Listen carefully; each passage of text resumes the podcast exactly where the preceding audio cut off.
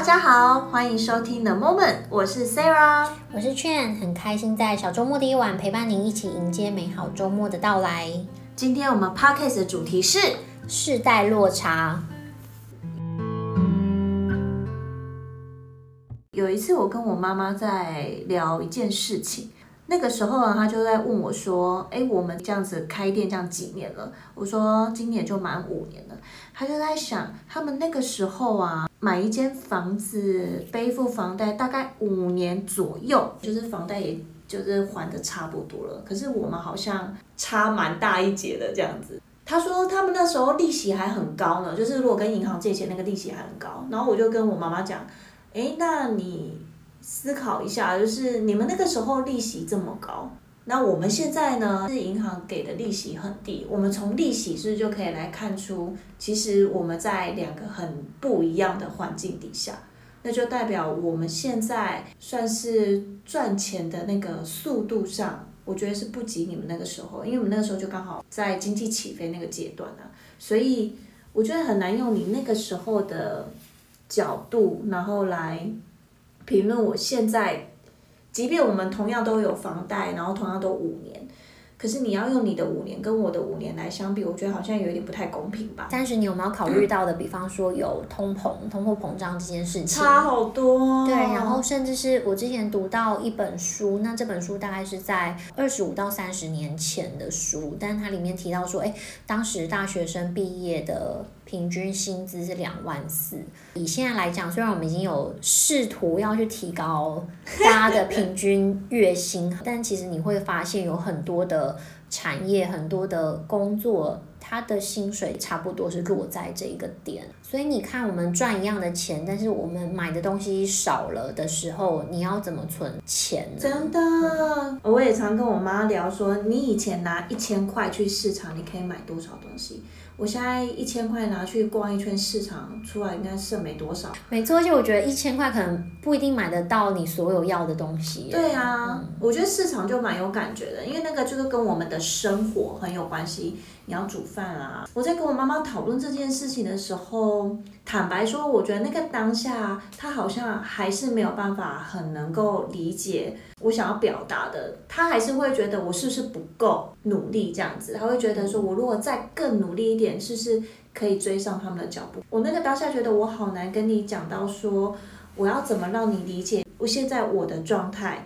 有一些时候不是我很努力很努力了，然后我就可以。像你们这样存下这么多的费用，而且我觉得努力应该是说在他们那一辈是可行的。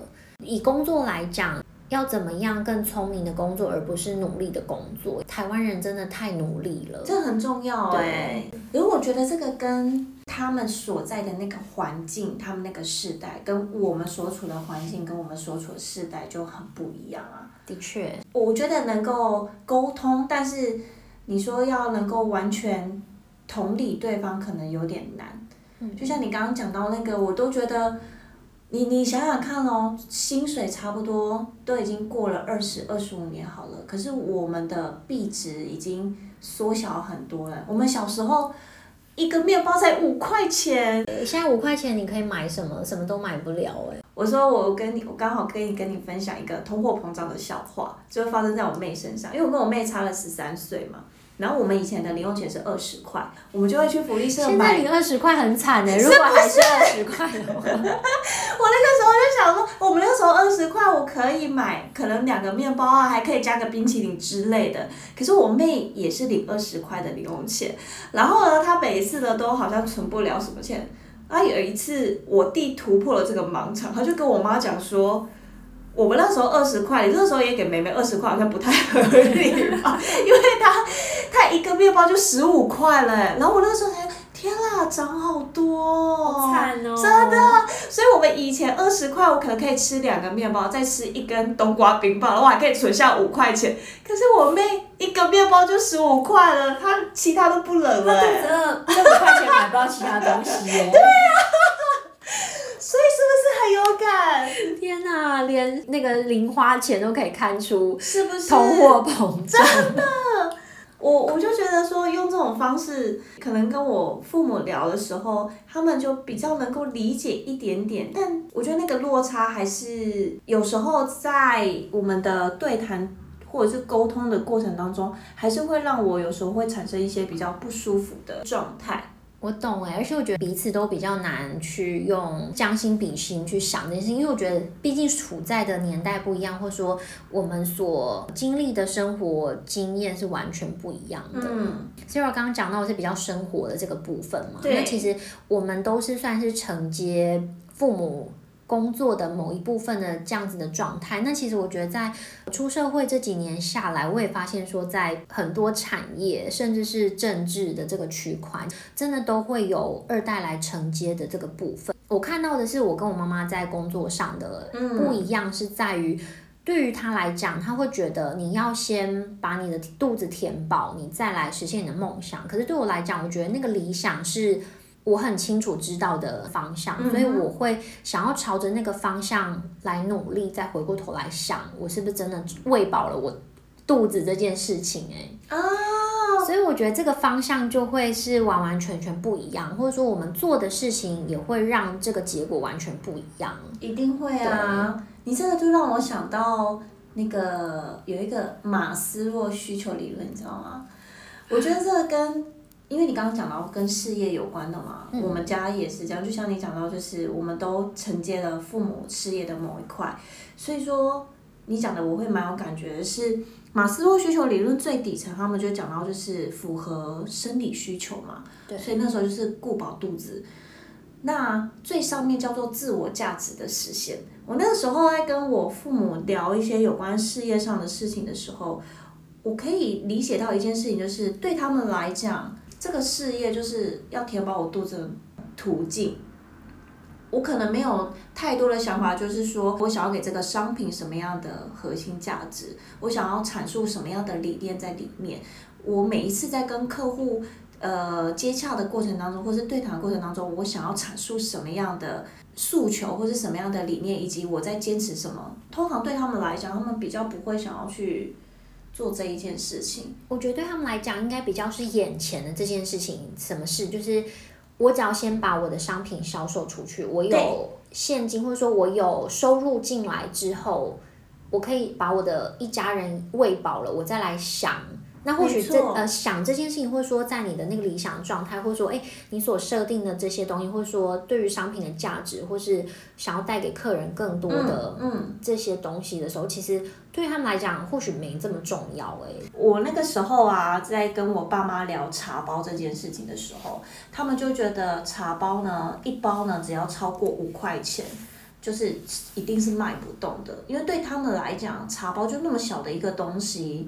然后他们就是主打什么物美价廉这样子，可是我那个时候呢，我在茶包的设计上呢，我还加了很多的元素，就是我的外袋里面是你可以知道这个茶它的风味的呈现跟它的呃香气啊滋味是偏向什么，然后还有比较适合用多少度的水温，然后多少度的呃水温跟水量这样去泡，要泡多久？我把这些资讯都放在上面的时候，我一包茶包。的确，每一包都要二十五块以上。那个时候，我爸妈就想说：“啊，你这一定没没当啦，你到时都收起来啊。”我那时候真的很受伤。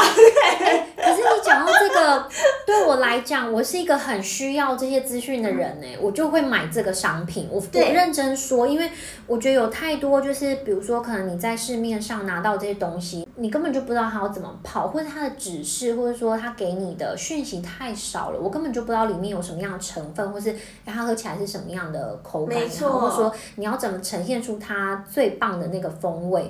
我觉得这个会对我来讲是有点障碍的，因为毕竟我对于 茶是没有这么了解嘛。可是我觉得在你讲的这个描述，或者说，哎，你把这个外在设计的这个东西添加进来，我觉得这会是这我我很可以买账。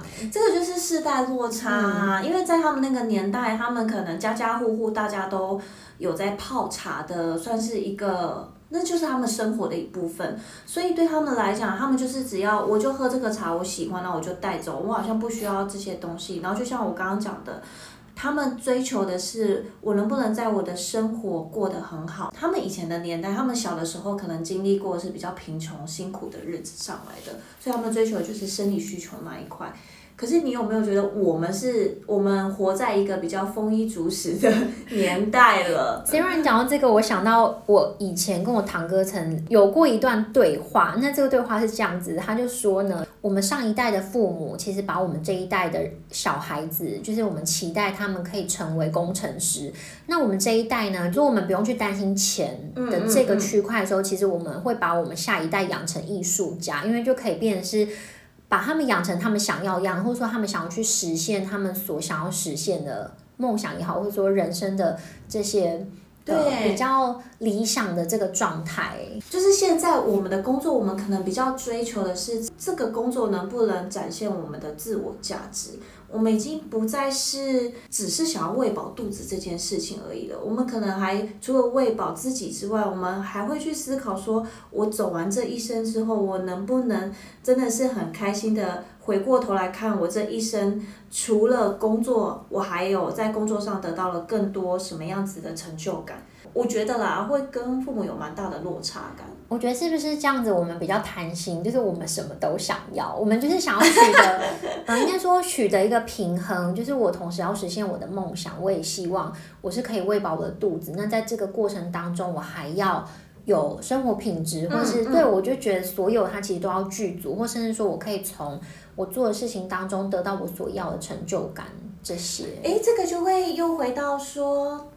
你有没有发现，就是我们的父母，他们那一代也有很多会比较像是子传父业，好像他就是一个唯一的途径。可是到了我们这一代，有一些人会这样子，可是也有一些会选择我的父母做什么，我没有想要继续走这一块。那我觉得在这一点我还蛮幸运的是，我的父母他们当初都讲，他们都很开明的跟我讲说，哎。这个是我选择的道路。那如果你对于茶没有兴趣的话，你也可以选择不要。我就觉得我父母蛮开明的，所以也变成我在跟我的下一代，就是我跟我先生的时候，我也有讲过说，如果未来我的女儿儿子他们，maybe 他们就是像讲的艺术家啊，或是他们想要去修车之类的，我觉得都很 OK，就是没有一定要子传父业。可是我回过头看我爸妈。他们反而在这方面会比较有压力。当初他们不能不接对上一代的事业，这样我觉得有点像是这样子。我觉得他们会觉得是一个可惜耶。觉得很多时候他们是花了一辈子才努力把这些东西给建造起来，然后所以他也不会希望说，哎，把这个东西是传给外人。对呀，对呀。所以就会变成是家里一定要有一个孩子，或是一定要有人来承接这个区块。所以相对来说，我会觉得我们比他们在更幸福一点，是我们还有选择的，算是权利嘛。以我父母来讲，他们为什么做这件事情，并不是他们选择，而是他们必须做。嗯，对，那他们也从必须做这份事业，然后从中得到了他觉得的乐趣，然后做到了现在。可是有很多时候，我觉得这个乐趣是来自于，因为这一份事业带给他们生活上的无余，那跟我们想要追求什么自我价值的实现，其实不不一样。我们这一个世代其实是更知道我们自己要什么，也更懂得表达自己，所以其实我们会往自己想要去追寻的那个方向去努力耶。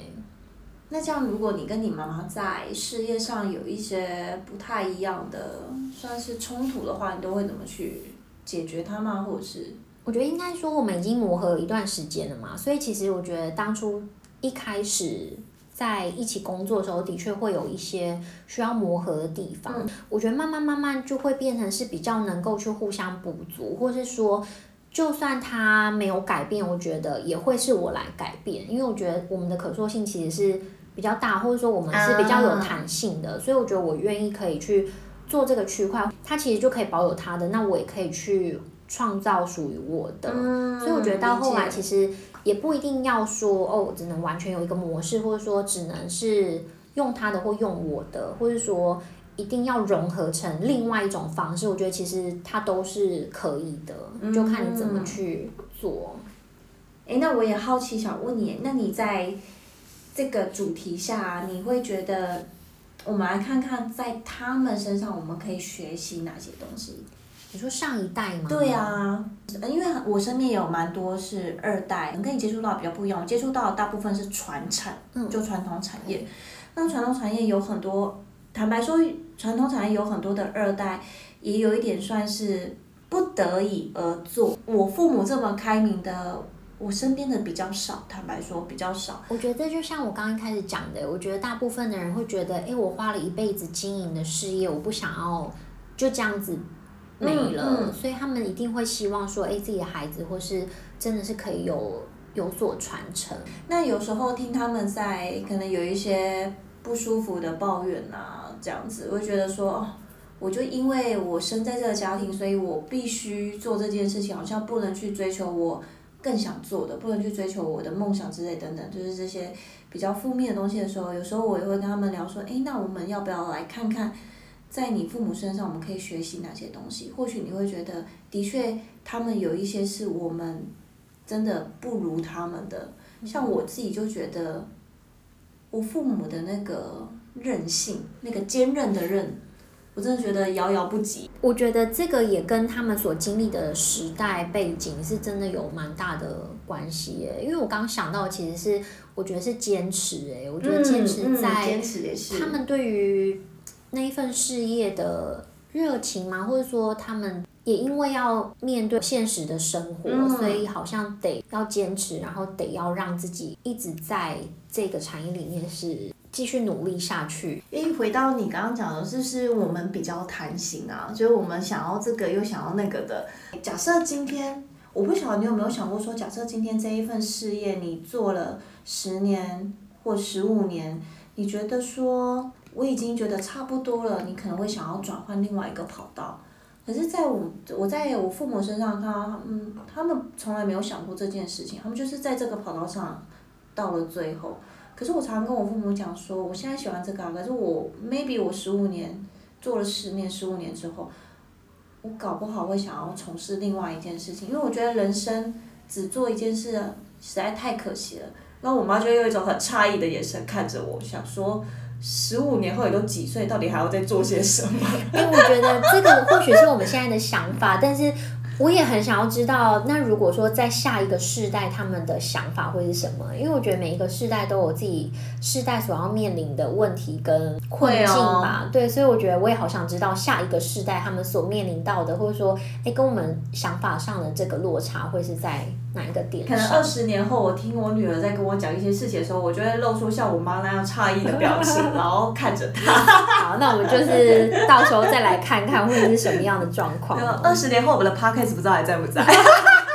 我觉得应该已经不是用 podcast 的形式存在着。哦，对耶，嗯、不知道会用什么奇怪的软体了这样。